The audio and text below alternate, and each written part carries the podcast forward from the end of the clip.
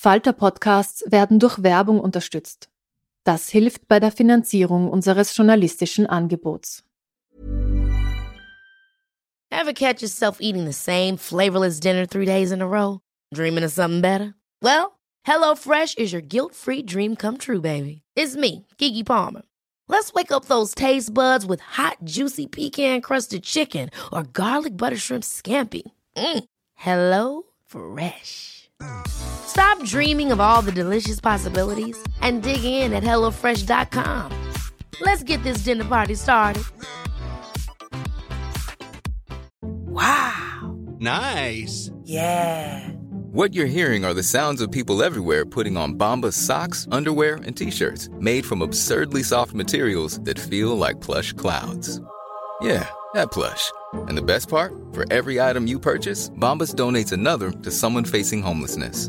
Bombas. Big comfort for everyone. Go to bombas.com slash ACAST and use code ACAST for 20% off your first purchase. That's bombas.com slash ACAST. Code ACAST.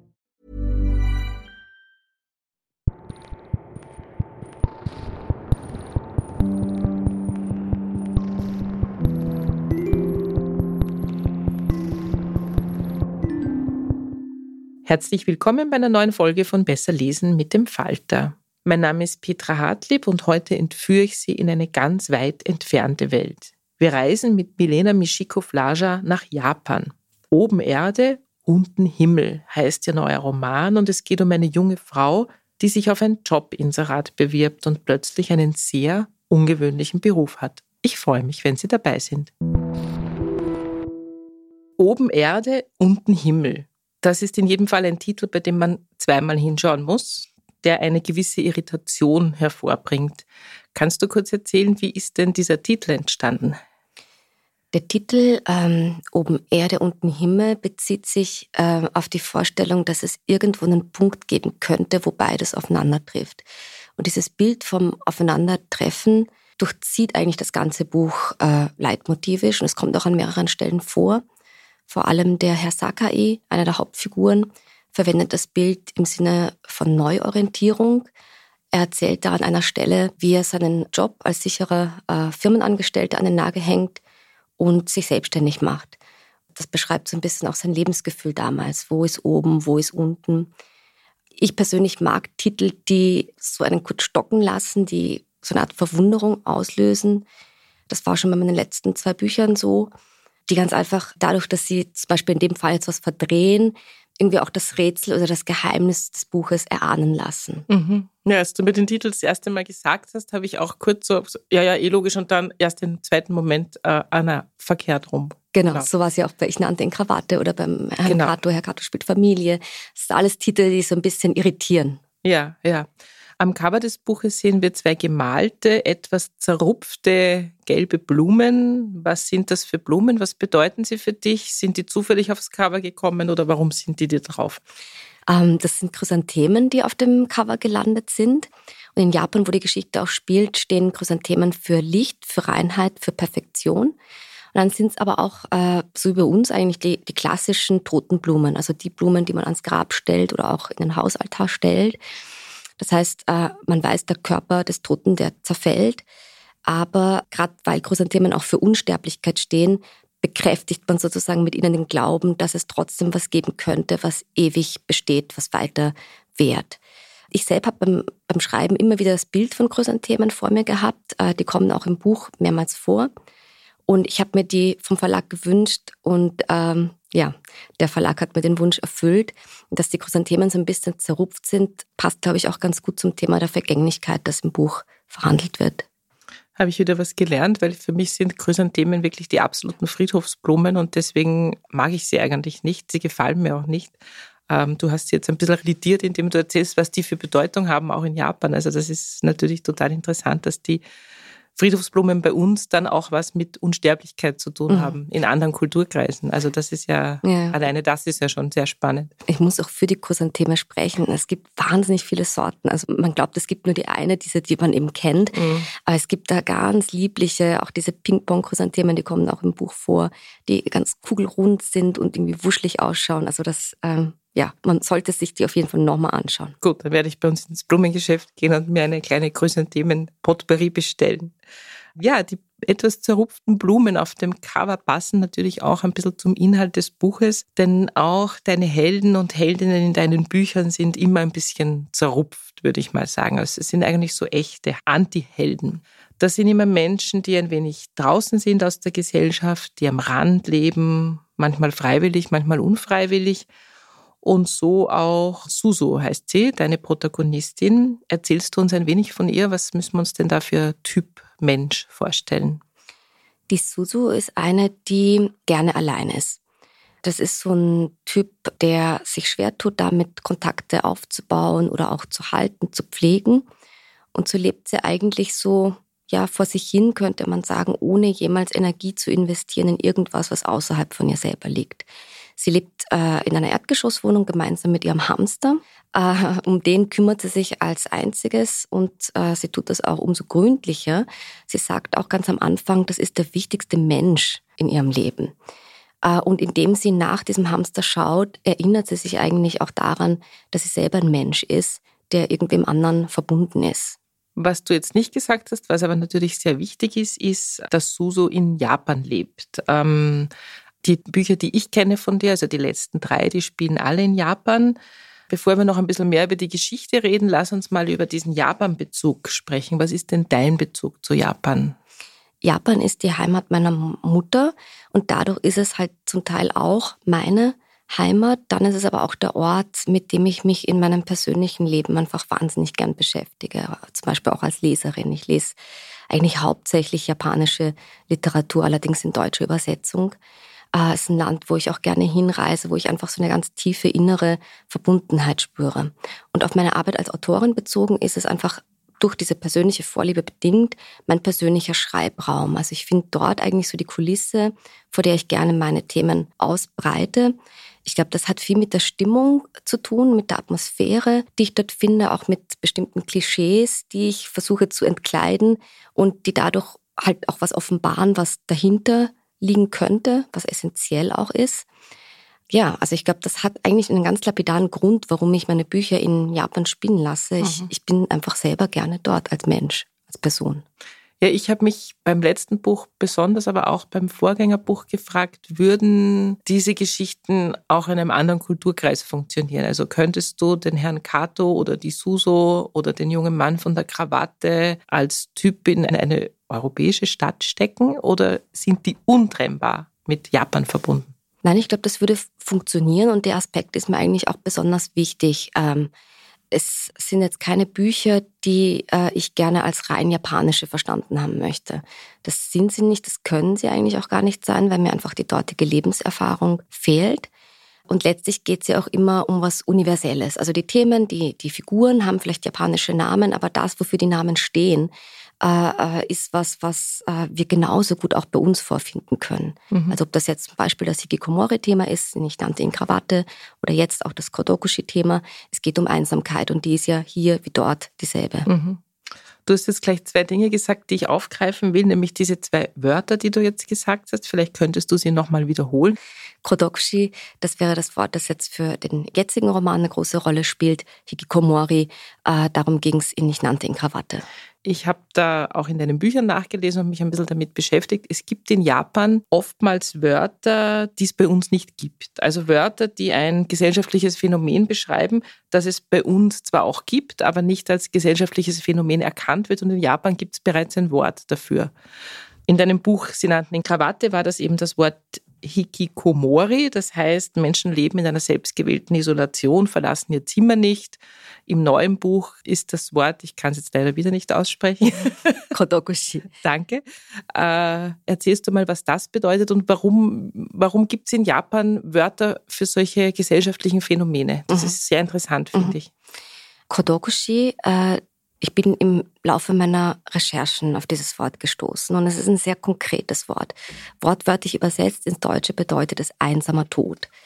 Und ich fand das Wort wahnsinnig konkret eben und dadurch aber auch eben sehr roh. Und äh, es hat sofort eine Geschichte in mir in Gang gesetzt. Also ich könnte sagen, das Buch hat mit diesem Wort begonnen. Einsamer Tod, so einsamer Tod. übersetzen. Genau. Mhm. Kodoshi, äh, damit bezeichnet man in Japan eben den einsamen Tod von sozial vereinsamten Personen, deren Leichen dann lange unentdeckt bleiben. Man geht davon aus, dass es circa 30.000 bis 40.000 solcher Fundleichen in Japan gibt pro Jahr. Meistens sind Männer betroffen, so um die 50, 60 Jahre alt.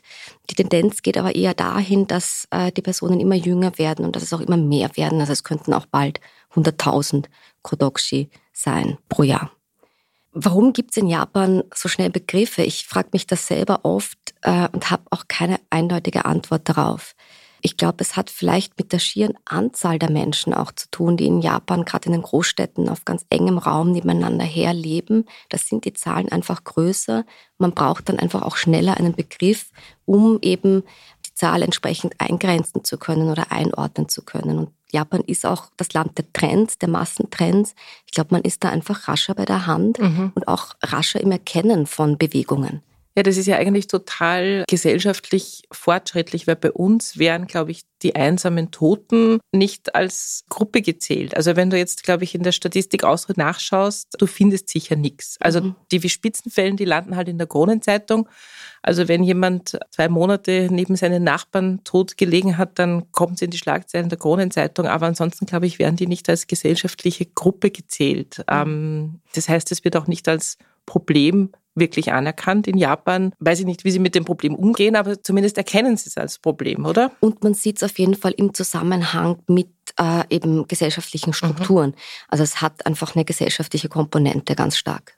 Ja, wir reden ein bisschen mehr jetzt über den Roman, damit nicht alle glauben, es geht nur ums einsame Sterben. Es geht natürlich ums einsame Sterben, aber das würde viel zu kurz greifen, wenn man da jetzt nur über dieses Thema redet. Äh, lass uns ein bisschen über Susu reden. Also Susu ist ja eine junge Frau. Sie ist auch eine, ja, die sich so ein bisschen verweigert. Sie hat eigentlich jegliche Unterstützung ihrer Eltern. Sie könnte studieren, sie könnte Karriere machen. Sie sollte natürlich dringend einen Mann kennenlernen, sagen ihre Eltern. Sie zieht es vor, sich mit Teilzeitjobs über Wasser zu halten, so Gelegenheitsjobs. Und auch dafür gibt es im Japanischen ein eigenes Wort, habe ich bei deinem Buch gelernt. Ich habe viel gelernt bei deinem Buch. Das Wort Fuita spricht man es aus. Kannst du uns das auch noch kurz erklären? Weil ich glaube, das ist ja was, was es durchaus bei uns auch massenhaft gibt, aber mhm. es gibt ebenfalls kein Wort dafür. Ja, äh, Filter bezeichnet junge Menschen, so zwischen 15, Mitte 30, die keiner geordneten Vollzeitbeschäftigung nachgehen. Ausgenommen davon sind zum Beispiel Studenten oder Hausfrauen. Der Begriff selber wurde so Ende der 80er Jahre entwickelt und bezeichnet eben genau die Generation, die die Vorzüge der Wohlstandsgesellschaft noch genossen hat, die dann aber dem Platzen der Blase zum Opfer gefallen ist. Das sind Leute, die mit der Unsicherheit am Arbeitsmarkt zu kämpfen haben, die höchst prekär, höchst gefährdet leben. Der Begriff umfasst aber auch diejenigen unter diesen Leuten, die sich ganz bewusst, aus welchen Gründen auch immer, so wie meine Suzu, dafür entschieden haben, vom klassischen Lebenslauf abzuweichen. Sie bewirbt sich auf eine Anzeige im Reinigungsbereich in der Erwartung, sie würde im besten Fall in der Nacht einsam irgendwelche Büros reinigen und mit niemandem reden. Es kommt anders. Was wird Susu denn reinigen in ihrem Job, in ihrem neuen? Sie wird die Wohnungen von Kodoksha reinigen. Das sind die einsam Verstorbenen. Bei uns äh, würde man von Fundleichen sprechen, das heißt äh, Leichen, die lange gelegen sind, ohne entdeckt zu werden. Es gibt ja auch bei uns eben äh, Mann nach vier, fünf Wochen, sagen wir nach Ableben, tot in der Wohnung aufgefunden. Das Problem ist jetzt gar nicht unbedingt, dass der alleine verstorben ist. Das Problem ist eben, dass er nicht vermisst wird, dass es niemandem auffällt. Dass Menschen, die alleine stehen, alleine sterben, manchmal auch in ihrer Wohnung, ist ja jetzt mal nur zu natürlich. Und man könnte eben sagen, Suzu räumt die Wohnungen von Menschen auf, die genauso wie sie ja, sich schwer tun, damit Kontakte aufzubauen, die kein soziales Fangnetz unter sich haben. Und das äh, führt natürlich auch dazu, dass es sich mit gewissen Fragen konfrontiert sieht. Also was ist das für ein einsames Leben, das diesem einsamen Tod vorangegangen ist? Der Tod ist in dem Buch sehr präsent, sehr gegenwärtig. Es ist aber trotzdem überhaupt kein trauriges Buch. Das wird jetzt vielleicht alle, die uns bisher zugehört haben, überraschen. Äh, ein Buch, wo es um eine einsame Frau geht, die einen Job als ähm, Tatortreiniger, würde man bei uns sagen, glaube ich. Äh, Oder also Leichenfundortreiniger. Leichenfundortreiniger. Äh, das ist trotzdem ein teilweise sehr witziges und auch, ja, ein lebensbejahendes Buch, finde ich. Du hast dich ja viel mit dem Thema Tod beschäftigt, als du dieses Buch geschrieben hast. Glaubst du, der Tod macht den Menschen, die mit ihm zu tun haben, weniger Angst als uns normalen Menschen? Also so eben Bestatter, Ärzte, äh, einfach Leute, die solche Wohnungen putzen. Wird es dann irgendwann normaler, dass der Tod zum Leben gehört? Hey, I'm Ryan Reynolds. Recently, I asked Mint Mobile's legal team if big wireless companies are allowed to raise prices due to inflation. They said yes. And then when I asked if raising prices technically violates those onerous two-year contracts, they said, "What the f*** are you talking about? You insane Hollywood ass." So to recap, we're cutting the price of Mint Unlimited from $30 a month to just $15 a month. Give it a try at mintmobile.com slash switch. $45 up front for three months plus taxes and fees. Promo for new customers for limited time. Unlimited more than 40 gigabytes per month. Slows. Full terms at mintmobile.com. Leichter wird's ihnen vielleicht auch nicht fallen, damit so konfrontiert zu sein. Aber ich denke, so wie du sagst, es wird wahrscheinlich normaler werden, es wird alltäglicher werden und diese Leute werden, das nehme ich an, auch einen realistischeren Blick darauf gewinnen auf was bedeutet Tod, wenn man jetzt täglich damit zu tun hat, also beispielsweise Leichen wäscht oder so wie die Suzu hinter Leichen herräumt, Leichenflüssigkeiten aufwischt. Ich denke, dann hat man wahrscheinlich ein ganz konkretes Bild auch davon, wie äh, Tod funktioniert, wie Tod passiert. Und im Idealfall, so stelle ich mir das vor, hat man aber auch einen anderen Blick aufs Leben dadurch mhm. und begreift vielleicht noch eher auch das Wertvolle von Leben oder das Kostbare von Leben. Mhm. Ja, vielleicht nicht nur wie Tod funktioniert, sondern alleine die Tatsache zu akzeptieren, genau, dass das passieren wird. Also genau. genauso wie es heute Abend ganz sicher dunkel wird, wirst du und ich irgendwann einmal sterben, aber wir verdrängen das natürlich komplett, weil das ist ganz weit weg und es hat ja nichts mit uns zu tun. Und ja. in dem Augenblick, wo du aber einen Job hast, der tagtäglich mit solchen Phänomenen zu tun hat, glaube ich, hast du das vielleicht ein bisschen mehr internalisiert, dass das wohl oder übel irgendwann passieren wird. Genau, ich glaube auch, dass eine größere Akzeptanz da ist gegenüber dem eigenen mhm. Tod. Mhm.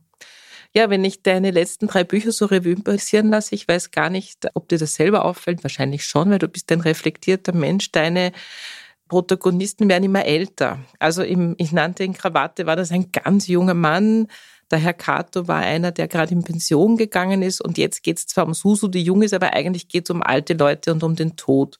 Ist das so eine Entwicklung, die du durchmachst oder ist das einfach Zufall? Und wie findest du überhaupt die Themen? Also mhm. du hast jetzt erzählt, dass du auf dieses Wort gestoßen bist, aber ein Wort alleine schreibt ja noch kein 340 Seiten Buch sozusagen. Mhm. Mhm.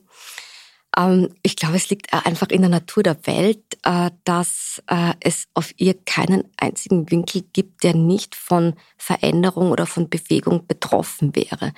Also wir alle, alle Dinge, alle Menschen, wir sind im Moment unseres Bestehens eigentlich quasi dem Verfall anheimgegeben. Also wir kommen auf die Welt, wir werden älter, wir sterben. Und insofern glaube ich, es ist einfach das Thema, das allen anderen Themen zugrunde liegt und vielleicht auch deshalb mein Thema. Ähm, wie finde ich meine Themen? Ich habe oft das Gefühl, die Themen finden mich. Ich halte mich lediglich offen dafür, also für alles, was mir so begegnet im Alltag, ob das jetzt Geschichten sind, die ich irgendwo aufschnappe in Form von Gesprächsfetzen in der Straßenbahn oder auch äh, Themen, denen ich ganz zufällig beim Recherchieren, beim absichtslosen Recherchieren begegne. Ich vergleiche mich da gerne auch mit einem Schwamm, der irgendwie alles aufsaugt und dann, wenn es soweit ist, tröpfelt oder im besten Fall rinnt wieder aus mir heraus und alles fällt irgendwie auch wieder so auf seine Plätze zurück. Also zum Beispiel die Figur der Mrs. Langfinger im Buch, das ist eine Nebenfigur. Da hatte ich mal vor ganz, ganz langer Zeit einen Artikel gelesen über Rentner in Japan, die durch kleinere kriminelle Delikte sich selbst ins Gefängnis bringen, absichtlich, damit sie dort einen sicheren Lebensabend verbringen äh, in einer Gemeinschaft. Und beim Schreiben ist mir dieser Artikel dann wieder eingefallen und ist vollkommen natürlich, organisch sozusagen wieder eingeflossen in die Geschichte in Form dieser Mrs. Langfinger. Das ist eine geniale Idee eigentlich. Vielleicht kann man einen Trend entwickeln. Hoffentlich nicht. Das ist ein eher trauriger Trend. Naja, aber es gibt, glaube ich, auch Altersheime, die so ein bisschen wie Gefängnisse sind. Ja, ja. ähm, ja, lass uns noch ein bisschen über die, über die Romanhandlung reden. Durch ihren neuen Chef, den Herrn Sakai, du hast ihn schon angesprochen, lernt die Suso sehr, sehr viel. Das ist ein ganz ein besonderer Mensch. Und sie lernt, es geht nicht nur darum, einen ganz grausigen Ort zu reinigen und ihn wieder zu einer Wohnung machen, die man dann wieder neu vermieten kann, äh, sondern es geht auch darum, die Würde des Toten wiederherzustellen oder zumindest äh, nicht darauf rumzutrampeln.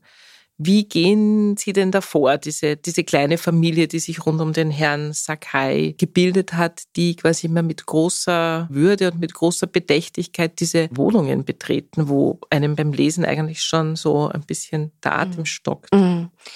Es gibt also bestimmte Rituale, die der Putztrupp vollführt. Bei jedem Fall sind das die gleichen Rituale. Also bevor man die Wohnung betritt, wird äh, zuerst mal kurz innegehalten. Es wird ein kurzes Gebet gesprochen. Äh, ab und an klopft Herr Sakai auch an die Tür, obwohl dahinter natürlich niemand mehr ist.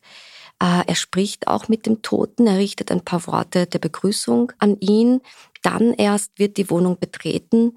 Die Dinge werden natürlich mit großer Achtsamkeit behandelt. Es wird Wertvolles von Wertlosem getrennt, wobei auch das Wertlose wieder einen Wert erhält, indem es zum Beispiel in Erinnerungsboxen gesammelt wird, die dann, falls es noch welche gibt, an Angehörige überreicht werden. Und dann gibt's auch Abschlussrituale, also man kommt nochmal zusammen, sobald die Wohnung fertig geputzt ist, improvisiert einen Altar mit Räucherstäbchen, mit Klangschale und erinnert sich nochmal gemeinsam an den Verstorbenen, wohl wissend, dass der ja gar niemanden mehr hat in den meisten Fällen, äh, der sich nochmal an ihn erinnert. Also man agiert quasi weniger als Firma, als als erweiterter Familienkreis, so wie du das auch vorher schön gesagt mhm. hast, als Familie. Also sie sagt quasi wie so ein Familienersatz. Ähm, sind wir wieder beim Thema, Kato spielt Familie. Ja. Äh, Wenn es Familie nicht gibt, wird die durch irgendwas anderes ersetzt. Äh, ein schräges Phänomen, aber irgendwie auch ein bisschen beruhigend. Mhm. Ja. ja.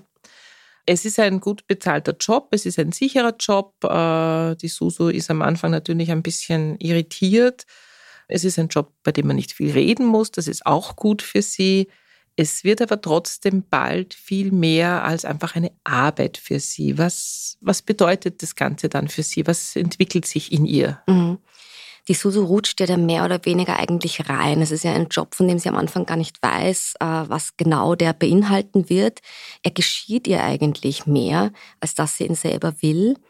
Dann allerdings, äh, wo sie dann schon beginnt, eben zu arbeiten für die Firma, beginnt sie eigentlich ihrem eigenen Leben so auf den Zahn zu fühlen. So was unterscheidet sie eigentlich von einem Herrn Ono zum Beispiel, dessen Wohnung sie putzt? Ist sie nicht eigentlich auch äh, prädestiniert für einen solchen Tod? Also es sind solche Fragen, die in ihr auftauchen und die sie dann so nacheinander langsam im Kleinen zumindest verändern. Und dann ist es natürlich, du hast es vorhin auch schon gesagt, der Herr Sakai, der ein großer Motor von Veränderung ist. Er ist ja ein sehr launiger, sehr schrulliger, sehr liebenswerter, aber auch sehr fordernder Typ. Er ist so ein bisschen der lästige Typ, der einen nicht in Ruhe lässt, der nachbohrt, der nachhakt. Äh, er organisiert da zum Beispiel so ein Kirschblütenpicknick zu dem Suzo auch recht widerwillig geht, bei dem sie sich dann aber erstmals als Teil einer Gruppe fühlt. Mhm. Oder er verpflichtet sie dazu, ihrem Kollegen, dem Takada, einen Krankenbesuch abzustatten, was sie wiederum widerwillig tut, dann aber doch. Äh, sie sucht ihn bei sich zu Hause auf, äh, in einem Internetcafé und als sie sieht, wie schlecht es ihm geht, beschließt sie, und das ist so die erste Aktion eigentlich und die erste Verantwortung, die sie übernimmt, ihn bei sich zu Hause gesund zu pflegen. Mhm. Also es geht eigentlich bei ihr immer mehr in Richtung empathischer Aktion. Also die Firma ist dann nicht nur für die einsamen Toten ein bisschen Familie, sondern die Firma wird dann auch für die Suso eine Art Familienersatz, wo sie sich widerwillig, aber dann doch irgendwie immer mehr darauf einlässt. Dass sie macht eine totale Entwicklung durch. Was ich total interessant finde, ist, ähm, die Suso erzählt ja gar nicht, was sie arbeitet. Sie erzählt zum Beispiel auch ganz lange nicht ihren Eltern. Was ist das, was so tabuisiert ist an dieser Arbeit? Also es wäre fast so, als würden, sie, als würden Sie als Prostituierte mhm. arbeiten würde. Mhm. So geht sie eigentlich damit um. Mhm. Hast du dir das ausgedacht oder ist das in Japan ja, bei uns wahrscheinlich auch so. Ich weiß nicht, würde ich frei erzählen, ja. wenn ich sage, ich bin äh, mhm. Leichenfundortreinigerin? Ich würde sagen, das ist hier wie dort ähnlich. Wenn man jetzt nach Traumjob googelt, wird man wahrscheinlich nicht auf den Beruf des Leichenfundortreinigers stoßen. Ich glaube, das liegt in der Natur der Sache. Es liegt sicher auch in der Assoziationskette. Tod wird mit Gestank assoziiert, mit Fäulnis, mit Gefahr auch. Also der Leichengeruch beispielsweise ist ja einer der alarmierendsten Gerüche überhaupt. Man weicht automatisch zurück. Man weiß instinktiv, dem will ich nicht nahe kommen. Insofern hat, glaube ich, die Tabuisierung ganz viel mit Angst zu tun. Man weiß, das sind Leute, die äh, haben Umgang mit etwas, was man im Normalfall absolut vermeiden muss. Ja, ich habe es am Anfang schon gesagt, es geht in deinem Buch natürlich viel ums Sterben, um tote Menschen, um Fliegen, die Wohnungen bevölkern, um Leichenflüssigkeit und es ist trotzdem ein sehr lebensbejahendes Buch. Es ist teilweise lustig, ähm, also mit so ein bisschen einem schwarzen Humor, es ist teilweise ironisch und es ist sehr, sehr gefühlvoll. Es muss ja nicht jedes Buch eine Botschaft haben, aber hat dein Buch für dich eine Botschaft, vielleicht die Botschaft, den Tod anzunehmen oder mhm. ins, mitten ins Leben zu kommen, vielleicht über den Umweg des Todes. Mhm. Äh, könnte das eine Botschaft sein oder wolltest du einfach eine coole Geschichte erzählen? Das auch. Es gibt mehrere Botschaften im Buch, aber wenn du mich jetzt so fragst äh, und ich eine herauspicken soll, dann ist es, glaube ich, die Botschaft, die Herr Sakai ganz am Anfang des Buches schon der Suso mit auf den Weg gibt. Er fragt sie, ob sie ihre Nachbarn kennt. Und sie sagt, nein, die kennt sie nicht. Und er sagt, lernen Sie sie kennen. Und er meint ja damit gar nicht unbedingt, dass man sich mit ihnen jetzt groß anfreunden soll. Er meint eigentlich ein Mindestmaß an Interesse am anderen, ein Mindestmaß auch an Aktion. Er meint, dass man hinschauen soll, dass man wahrnehmen soll, wenn der andere vielleicht Hilfe braucht, ihm mal beim Einkauf die, die Tragtaschen beispielsweise abnehmen. Er meint eigentlich, dass es sich lohnt, auch mal einen kleinen Umweg auf sich zu nehmen für jemand anderen. Ja, ich glaube, das ist ein wunderbarer Schlusssatz. Äh, das ist nicht nur ein schönes Buch, wo man viel über Japan lernt, man lernt auch viel über das Leben. Ich danke vielmals für das Gespräch und äh, wünsche dem Buch einen großen Erfolg. Danke dir, Petra. Bevor uns Milena Flascher eine kurze Stelle aus ihrem neuen Buch Oben Erde, unten Himmel vorliest, ein paar Tipps der Falter-Redaktion. Ja, schönen guten Tag. Mein Name ist Klaus Nüchtern. Ich bin äh, der Literaturkritiker des Falter. Ich habe Ihnen aber diesmal zwei Sachbücher äh, mitgebracht. Und zwar ist das zunächst einmal von Caroline Amlinger und Oliver Nachtwey, Gekränkte Freiheit. Untertitel lautet Aspekte des libertären Autoritarismus und erschienen ist im Surkamp Verlag. Bei dem Begriff libertärer Autoritarismus schreckt man irgendwie zunächst einmal hoch, denkt sich, das ist ja eigentlich ein Widerspruch, also entweder libertär oder autoritär. Und das ist genau die Pointe dieses Buches. Die basiert auf äh, über 60 tiefen Interviews mit äh, Menschen, die der Querdenkerbewegung, also den Maßnahmengegnern, angehören, beziehungsweise AfD-Sympathisanten sind. Und äh, ist eine, wenn man so will, eine Revision äh, dieses äh, Begriffs des, der autoritären Persönlichkeit, die ab den 30er Jahren zunächst in Deutschland und dann im amerikanischen Exil vom Institut für Sozialforschung, also um Denker und Philosophen, Soziologen, Psychologen, Analytiker, wie zum Beispiel äh, Theodor W. Adorno und Erich Fromm erstellt wurden, die eben diesen Begriff oder den Typus des autoritären Charakters entwickelt haben und die sogenannte F-Skala, also F auch wie Faschismus, äh, also Bestimmungsstücke und, und Details und Charakterzüge, die man feststellen kann bei Personen, die anfällig sind für eine solche Ideologie. Und die Pointe an diesem neuen Typus ist eben, äh, dass diese Leute äh, im Unterschied zur klassischen Rechten sich nicht einem autoritären, charismatischen Führer unterwerfen wollen und auch keinen starken Staat fordern, sondern einen schwachen Staat. Und zwar im Namen ihrer Freiheit. Sie treten also subversiv, kritisch, antiautoritär auf, aber die Freiheit, die sie meinen, ist absolut gesetzt und quasi ihr persönliches Monopol. Und wenn dann irgendeine Einschränkung gefordert wird und sei es bloß die einer Geschwindigkeitsbeschränkung auf Autobahnen, wird das als Anmaßung empfunden und als persönliche Kränkung erlebt. Um auch hier ein Zitat aus dem Buch zu bringen. Freiheit ist in dieser Perspektive kein geteilter Zustand, sondern ein persönlicher Besitzstand. Der libertär-autoritäre Protest richtet sich gegen die spätmoderne Gesellschaft, rebelliert aber im Namen ihrer zentralen Werte Selbstbestimmung und Souveränität. Das zweite Buch, das ich empfehlen möchte, stammt vom israelisch-deutschen äh, Philosophen Omri Böhm, der in New York unterrichtet und nennt sich Radikaler Universalismus, Untertitel Jenseits von Identität. Damit ist auch schon klar, dass hier die sogenannte Identitätspolitik im Fokus der Auseinandersetzung steht, wobei die Pointe äh, an dem Buch ist, dass sich Böhm sowohl gegen die vorgebliche traditionelle Werte verteidigende Rechte als auch gegen die im Namen von Gender und Race den, den Universalismus dekonstruierende linke Identitätspolitik wendet und sich dabei, äh, das ist irgendwie das Erstaunliche daran oder das vielleicht Überraschende, auf Immanuel Kant beruft, also den Aufklärer, der allerdings aufgrund seiner rassistischen Äußerungen oder gewisser rassistischer Typisierungen, die man in seinem Werk feststellen kann, bei der akademischen Linken in der letzten Zeit in Faschist geraten ist. Und Böhm sagt nun, äh, nein, das ist ein Irrtum, sowohl die Kritik an Immanuel Kant, also dieser Dekonstruktivismus, mit dem man glaubt, ein ganzes Werk äh, ad acta legen zu können, als auch zum Beispiel die Kritik an den Gründungsvätern der USA, die bekanntlich Sklavenhalter waren, gleichzeitig aber äh, die unteilbaren Menschenrechte äh, gefordert haben oder zumindest vertreten haben, äh, die muss man quasi gegen sich selbst, aber auch gegen ihre Kritiker in Schutz nehmen. Und äh, es ist sozusagen notwendig, einen abstrakten Universalismus des Menschseins äh, zu vertreten, weil äh, sobald es konkret wird, kann man sich nicht mehr auf so etwas wie Würde oder Freiheit berufen, die dem Menschen ja nicht in, in, sein, in der Natur des Menschen liegt, sondern die hergestellt und gefordert werden muss.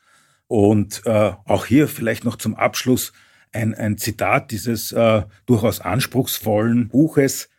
Ohne die abstrakte Idee vom Menschen ist völlig unklar, was am Rassismus überhaupt falsch sein soll. Ja, vielen Dank für die Tipps und nun hören wir Milena Mischikow-Flaja aus ihrem Buch Oben Erde, unten Himmel, erschienen im Wagenbach Verlag. Der Seepferdchenfall galt als abgeschlossen. Die Polizei hatte ihre Ermittlungen beendet und es waren keine großen Überraschungen dabei gewesen. Eine Zeit lang sprach man noch über Ishikawas. Doch da das mediale Interesse parallel zu Junkis schrittweiser Genesung abgeflaut war, gerieten ihrer beider Namen alsbald in Vergessenheit. Nur Fujis, meine Nachbarn, schienen den Fall nicht ad acta legen zu können. Immer wenn ich sie traf, was selten genug vorkam, drückten sie ihr Mitgefühl für den behinderten Jungen aus. Und besonders Frau Fuji, die sonst so lebensfrohe, stimmte sein Schicksal pessimistisch. Die Welt ist ein schlechter Ort, seufzte sie. Ständig passiert etwas. Dort ein Krieg, da eine Hungerkatastrophe. Die Eisberge schmelzen. Dann wieder verliert ein Kind seinen Vater. Jemand wird umgebracht. Ich begreife das alles nicht mehr. Wir sind einfach zu alt, sagte Herr Fuji. Frau Fuji nickte. Das wird es sein. Wir sind einfach zu alt, um Schritt zu halten. Die Einigkeit, die Fujis diesbezüglich an den Tag legten, bedrückte mich. Zugleich war es nur zu natürlich, dass sie sich mit den fast 90 Jahren, die sie auf dem Buckel hatten, keinen Illusionen hingaben. Ohne die übliche Lautstärke stellten sie fest, dass das Glas, ihr Glas, halb leer war. Bei meiner Großmutter war es ähnlich gewesen. Nach dem Tod meines Großvaters hatte sie sich nach und nach aus der Welt geschlichen. Der Prozess vollzog sich langsam und er vollzog sich leise. Wir merkten kaum, dass er sich vollzog. Und einmal vollzogen war er kein Prozess mehr, sondern das Ergebnis eines über die Jahre vollzogenen inneren Rückzugs. Kleinigkeiten brachten sie aus der Fassung der Briefträger zum Beispiel. Jahrelang war es derselbe gewesen. Und als er eines Tages durch einen anderen ersetzt wurde, war meine Großmutter so aufgebracht darüber, dass sie sogar das Postamt anrief, um ihren Briefträger zurückzubekommen. Die können doch nicht mir nichts, dir nichts einen Menschen auswechseln. Doch können sie, meinten wir, Und dass es doch egal wäre, wer die Post brächte. Hauptsache, sie würde gebracht. Der neue bringt sie aber zehn Minuten später als der alte. Zehn Minuten. Was waren schon zehn Minuten? Der Supermarkt, zu dem sich meine Großmutter immer montags und donnerstags mit ihrem Einkaufstrolley aufmachte, wurde für sie zu einer Stätte des Grauens. Einmal kam sie in Schweiß gebadet nach Hause und berichtete verzweifelt, dass die keine Kartoffelstärke mehr führen. Keine Kartoffelstärke? Sicher irrte sie sich. Um mir zu beweisen, dass es sich um einen Irrtum handelte, ging ich mit ihr in den Supermarkt. Schau, da ist sie ja. Aber nein, die meinte sie nicht. Sie meinte die mit dem Emblem einer Taube auf der Verpackung. Die Verkaufsleitung, auf die sie einredete, machte sich die Mühe herumzutelefonieren. Und es stellte sich heraus, dass man die Produktion der bestimmten Kartoffelstärke vor kurzem eingestellt hatte. Vielleicht fanden sich noch Restposten? Die Verkaufsleitung durchstöberte das Lager. Aber die Kartoffelstärke mit der Taube auf der Verpackung war und blieb verschwunden. Meine Großmutter, die auf dem Heimweg vor mir herschlurfte, konnte sich nicht damit abfinden. Immer wieder kam sie auf das Thema zurück. In ihrem Nacken klebten die Haare. Was sie jetzt tun sollte, fragte sie mich, den Blick auf den Boden geheftet. Ein Zitronenfalter flatterte um sie herum. Um sie abzulenken, machte ich sie auf ihn aufmerksam, doch sie schaute nicht hoch, als ob es hier oben zu weit wäre. Zu weit und zu groß blickte sie weiter auf den Boden unter sich. Er war überschaubarer. Ohne Kartoffelstärke, fing sie wieder an, werde ich keine Mochi mehr zubereiten können. Aber Großmutter, ich unterdrückte den Impuls, sie wie ein Kind für seine Quengelei zu schimpfen. Stattdessen sagte ich, das ist wirklich traurig. Nicht wahr? Sie war stehen geblieben. Das ist wirklich traurig, wiederholte sie. Der Zitronenfalter war davon geflattert. Schweigend setzten wir unseren Weg fort. Das war's auch schon wieder mit Besser lesen mit dem Falter für heute. Unser Gast war Milena Mischiko-Flascher mit ihrem neuen Buch Oben Erde, unten Himmel, erschienen im Wagenbach Verlag. Wir hoffen, es hat Ihnen gefallen. Abonnieren und bewerten Sie uns bei Apple Podcasts, bei Spotify oder in der Podcast-App Ihrer Wahl. Die Informationen zu den einzelnen Büchern bekommen Sie auch auf falter.at slash Buchpodcast oder in den Shownotes zu jeder Episode. Alle zwei Wochen gibt es eine neue Folge. Ich freue mich auf das nächste Mal.